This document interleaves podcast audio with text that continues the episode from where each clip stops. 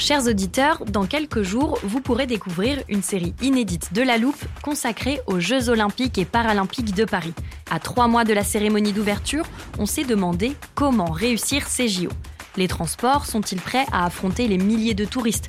Le dispositif de sécurité est-il suffisant? L'enthousiasme sera-t-il finalement au rendez-vous? Pour répondre, on plonge durant cinq épisodes dans les archives des éditions précédentes, accompagnés des journalistes de l'Express. C'est à retrouver à partir du 13 mai sur toutes les plateformes d'écoute.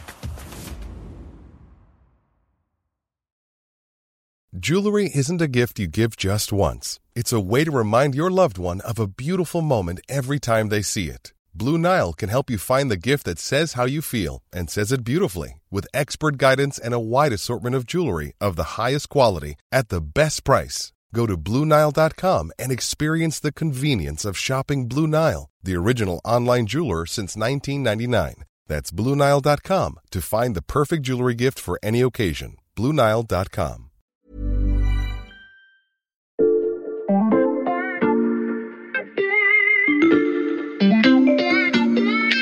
Salut, c'est Xavier Yvon. Nous sommes le mardi 16 novembre 2021. Bienvenue dans La Loupe, le podcast quotidien de l'Express. Allez, venez, on va écouter l'info de plus près.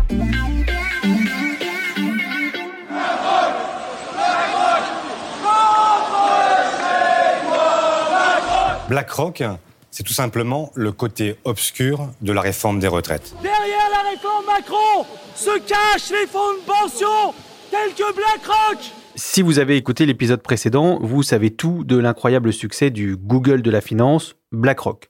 Vous êtes capable d'expliquer ce qu'est un ETF en parlant de boule de glace et vous ne verrez plus jamais le génie d'Aladin de la même manière. Alors là, normalement, si vous voyez pas de quoi je parle, vous courez écouter l'épisode d'hier. Mais ce que vous ne comprenez pas encore, c'est le rapport avec la réforme des retraites. Ne vous inquiétez pas, on y vient, parce que le gestionnaire d'actifs ne se contente pas de gagner de l'argent, il veut aussi influer sur l'ordre du monde, et quand on pèse près de 10 000 milliards de dollars, on a tendance à être écouté. Épisode 2, le pouvoir de la finance.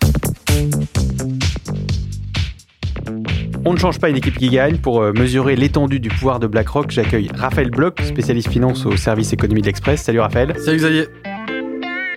Et je te propose de commencer par parler de cette histoire de réforme des retraites parce que je sais que c'est un point que tu as abordé dans ton enquête sur BlackRock. Ouais, exactement. Parce que euh, finalement, la première fois qu'on a entendu euh, parler de BlackRock en France, c'était à l'occasion en 2019 de la réforme des retraites. Beaucoup de gens, sur la base d'une note et de la Légion d'honneur du patron de, de BlackRock à l'époque, Jean-François Cirelli, ont considéré que c'était BlackRock qui poussait la réforme euh, en France, parce qu'effectivement, ils ont un intérêt à ce que l'on passe un régime de, de capitalisation. Et c'était pas vrai. Ça n'était pas vrai. Euh, en fait, la note en question était euh, publique et euh, BlackRock n'a pas euh, en fait piloté la réforme plus que les autres. Hein. Ce sont des partenaires euh, des politiques, donc il y a des discussions, mais ce ne sont pas eux qui ont rédigé la réforme. Et en fait, ce qui est intéressant, c'est finalement cet épisode montre à quel point BlackRock suscite énormément de fantasmes. Ce que tu nous dis là, Raphaël, c'est que BlackRock, dans ce cas précis, n'y est pour rien. Mais si le groupe alimente les fantasmes, comme tu dis, c'est parce que dans bien des cas, son influence est réelle. Oui, quand même, parce qu'effectivement, euh, faut pas oublier que BlackRock est un euh, géant. Ils sont actionnaires euh, d'à peu près euh, tous les grands groupes en Europe euh, et aux États-Unis. Hein, c'est pas compliqué. Si on prend la liste des groupes du CAC 40, ils sont quasiment le premier actionnaire de toutes les sociétés. Ça, c'est sur le volet entreprise.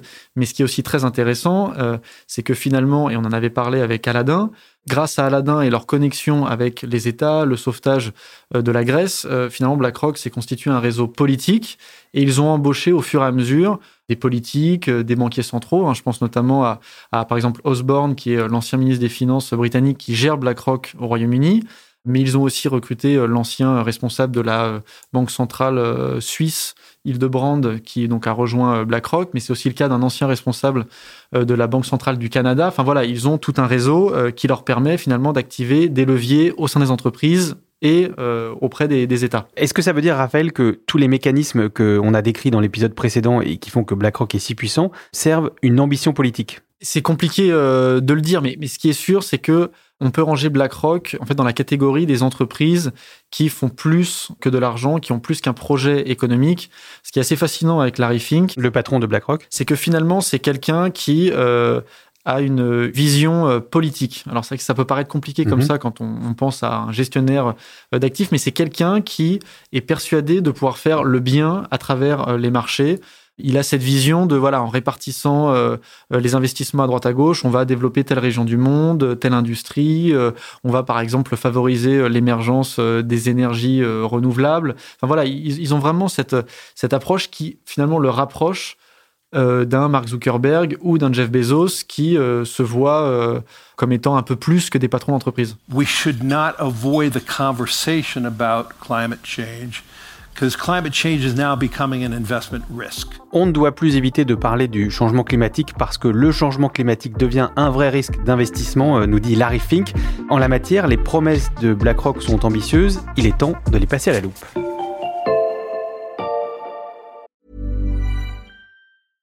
Cool fact a crocodile can't stick out its tongue. Also, you can get health insurance for a month or just under a year in some states. United Healthcare short term insurance plans, underwritten by Golden Rule Insurance Company, offer flexible, budget friendly coverage for you. Learn more at uh1.com.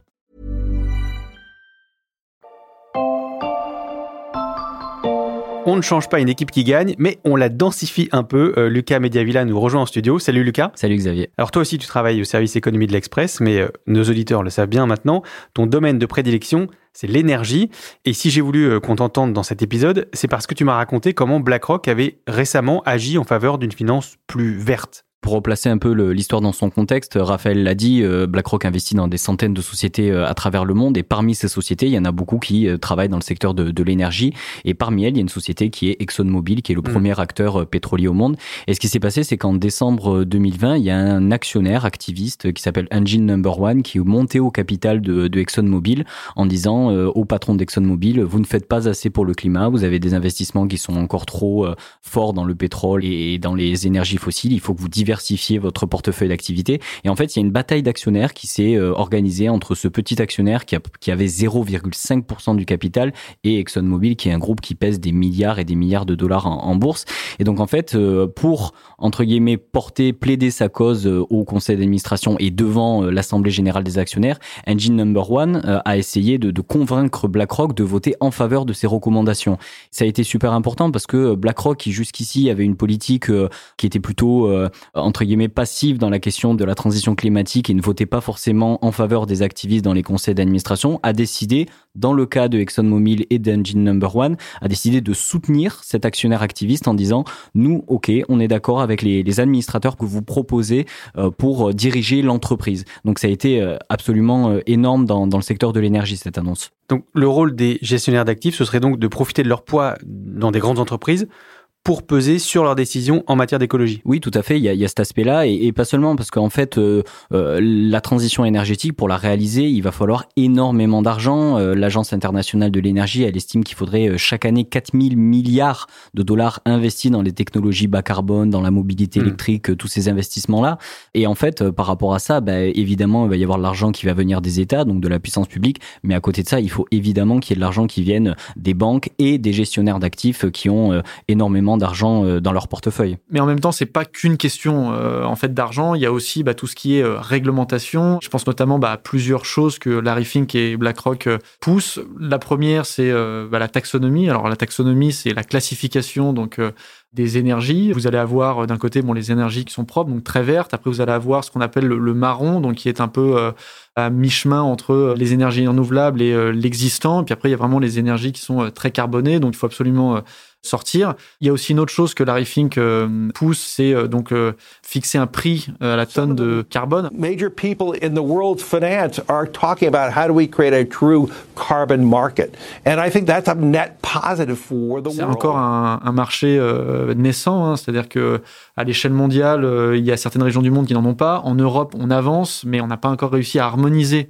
le marché du carbone. Mais c'est vrai que voilà, au-delà de l'argent, il y a aussi finalement euh, tout ce qui est euh, bah, réglementation qui peut permettre de faire évoluer le secteur et promouvoir les investissements euh, plus verts. Donc si je vous suis, BlackRock pourrait jouer un rôle primordial dans la transition énergétique, mais est-ce que le groupe est vraiment prêt à le faire, à s'engager pour une finance plus verte? Officiellement, c'est clairement le discours. Hein. Euh, et puis bon, euh, ils ont euh, annoncé la mise en place de plusieurs indicateurs. J'en prends juste un, mais qui est le plus connu.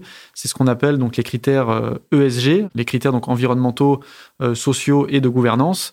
et donc, bah, BlackRock là explique que tous leurs investissements sont faits selon ces critères. Ils se sont aussi également engagés à publier donc euh, la température de leur portefeuille et donc euh, bah, finalement de révéler euh, quel est l'impact sur le climat de leurs investissements. Ce que vient de dire Raphaël, c'est vrai, mais il y a entre guillemets la peinture et il y a ce qu'il y a derrière. C'est-à-dire qu'aujourd'hui, BlackRock, par rapport à toutes ces annonces qu'il a réalisées, il y a quand même, il faut quand même aller voir ce qui se passe dans la boutique. Derrière, c'est un acteur qui est engagé fortement à travers ses investissements dans les énergies fossiles. Et au-delà de ça, on va dire que euh, les engagements de, de, de, BlackRock sont encore euh, du déclaratif, euh, c'est-à-dire qu'il n'y a pas d'objectifs contraignants qui sont associés à ça, c'est-à-dire qu'ils font ce qu'ils veulent de leur argent mm. finalement, enfin qui n'est pas leur argent d'ailleurs, mais ils font ce qu'ils veulent de cet argent-là, ils investissent où ils veulent.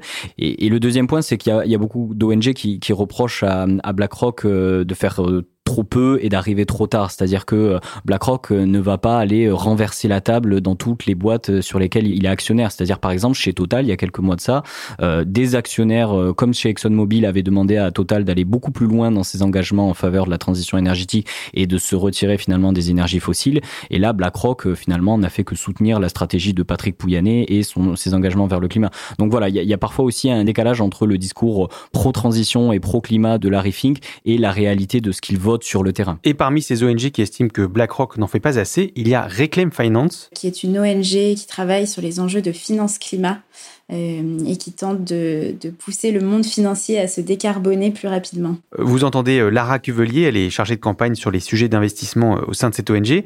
Et comme toi, Lucas, elle fait la différence entre le poids que peut avoir BlackRock en tant qu'actionnaire dans les entreprises ayant recours aux énergies fossiles et sa responsabilité même dans le choix de ses investissements. Pour nous, en fait, BlackRock devrait coupler ces mesures d'engagement qui sont très importantes et de vote avec des demandes précises qui sont définies dans le temps et une menace de désinvestissement à la fin, puisque si ces entreprises ne progressent pas et continuent de euh, lancer des nouveaux projets dans le pétrole, dans le gaz, dans le charbon, pour nous, le soutien doit s'arrêter immédiatement jusqu'à ce que ces entreprises s'engagent à ne plus lancer de nouveaux projets et à, arrêter l'exploration et, les projets euh, à l'étude et, en cours. Quand on regarde les annonces de BlackRock sur le charbon qui étaient annoncées euh, il y a plus d'un an maintenant, rien que la sortie de BlackRock de certaines entreprises du secteur du charbon. Et alors la politique était euh, assez peu ambitieuse, donc c'était un petit nombre d'entreprises, mais on avait déjà vu un effet sur les marchés. Donc là, l'objectif, c'est que tous les gros investisseurs, dont BlackRock, euh, adoptent des mesures pour dire de façon claire aux entreprises, si vous ne mettez pas fin aux nouveaux projets euh, dans le charbon, vous ne trouverez plus d'investisseurs et vous aurez du mal euh, à obtenir du capital. Imaginez BlackRock refuser d'investir dans de grandes entreprises pour des raisons liées au climat. Est-ce que c'est crédible? Oui, c'est tout à fait crédible. D'ailleurs, en 2020, euh, BlackRock a décidé euh, voilà, de, d'exclure de son portefeuille les entreprises qui étaient sur le, la question du charbon. Alors, pour revenir sur ce que disait Lara, c'est, ils n'ont pas exclu toutes les entreprises qui bossaient sur le charbon. Ils ont seulement exclu les entreprises dont plus de 25% des revenus étaient liés à la ressource charbon. Donc, c'est toujours ça quand on parlait tout à l'heure du décalage entre la réalité et, et les actes. Mais effectivement, à terme, il pourrait désinvestir ces secteurs et désinvestir les énergies fossiles. En tout cas, euh, ce qui est intéressant, c'est que euh, évidemment, quand BlackRock prend une décision de, cette ampleur-là, tout le monde suit parce qu'ils ont 10 000 milliards euh, d'actifs sous gestion et il y a un effet d'entraînement sur le reste des investisseurs qui est juste énorme. Et alors justement, quand on parle bah, d'investissement, ces fameux 10 000 milliards de dollars, ils appartiennent aux clients de BlackRock. Donc il y a évidemment un sujet qui concerne euh, la transition euh, énergétique. Hein. Il y a des gros financements à ce niveau-là. Mais c'est vrai qu'il ne faut pas oublier que BlackRock a en face des clients qui lui demandent un rendement. Donc pour eux, en fait, l'enjeu, et c'est ce qu'ils disent euh, à chaque fois qu'on leur pose la question, hein, de savoir bah, de quel côté vous vous situez, bah, en fait, ils vous disent, bah, nous, on a envie de financer le plus possible des entreprises et des industries qui s'adaptent au changement climatique, qui sont plus vertueuses, mais en même temps, on ne doit pas perdre de vue le fait que bah, euh, chaque année, on doit rendre des comptes à nos clients qui nous prêtent de l'argent et on doit, euh, dans la mesure du possible, leur offrir le plus gros rendement. La note d'espoir, et ça c'est quelque chose d'assez intéressant, euh, et c'est ce qu'on a constaté en travaillant sur le sujet avec Lucas, toutes les industries vertes et de transition sont quand même de plus en plus rentables. Donc finalement, il y a aussi une porte de sortie hein, pour tous les gestionnaires d'actifs comme BlackRock qui peuvent miser sur euh, ces filières parce qu'il y a quelques années, euh, vraiment, c'était euh, un investissement quasiment à perte, alors qu'aujourd'hui, on constate qu'il y a de plus en plus de mmh. demandes, il y a du rendement, et donc il y a un équilibre qui va se créer au fur et à mesure. Bon, si la politique de BlackRock et des autres évolue en la matière, on n'hésitera pas à vous faire revenir tous les deux pour un, troisième épisode de La Loupe. Merci beaucoup. Merci, Merci. à toi. Raphaël Bloch et Lucas Mediavilla du service économie de l'Express. Des valeurs sûres sur lesquelles je ne saurais trop vous recommander d'investir en vous abonnant. Euh, l'offre digitale est gratuite le premier mois. Et si cette série d'épisodes sur BlackRock vous a plu, n'oubliez pas de nous mettre des étoiles sur vos plateformes d'écoute pour nous soutenir. Vous pouvez aussi nous laisser des commentaires ou nous écrire à l'express.fr. Cet épisode a été fabriqué avec Louis Coutel, Margot Lanuzel, Mathias Pengili et Lison Verrier. Retrouvez-nous demain pour passer un nouveau sujet à la loupe.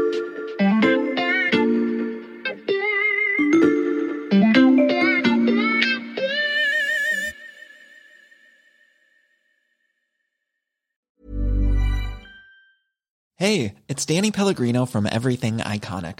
Ready to upgrade your style game without blowing your budget? Check out Quince. They've got all the good stuff shirts and polos, activewear, and fine leather goods, all at 50 to 80% less than other high end brands. And the best part? They're all about safe, ethical, and responsible manufacturing. Get that luxury vibe without the luxury price tag. Hit up quince.com slash upgrade for free shipping and 365 day returns on your next order. That's quince.com slash upgrade.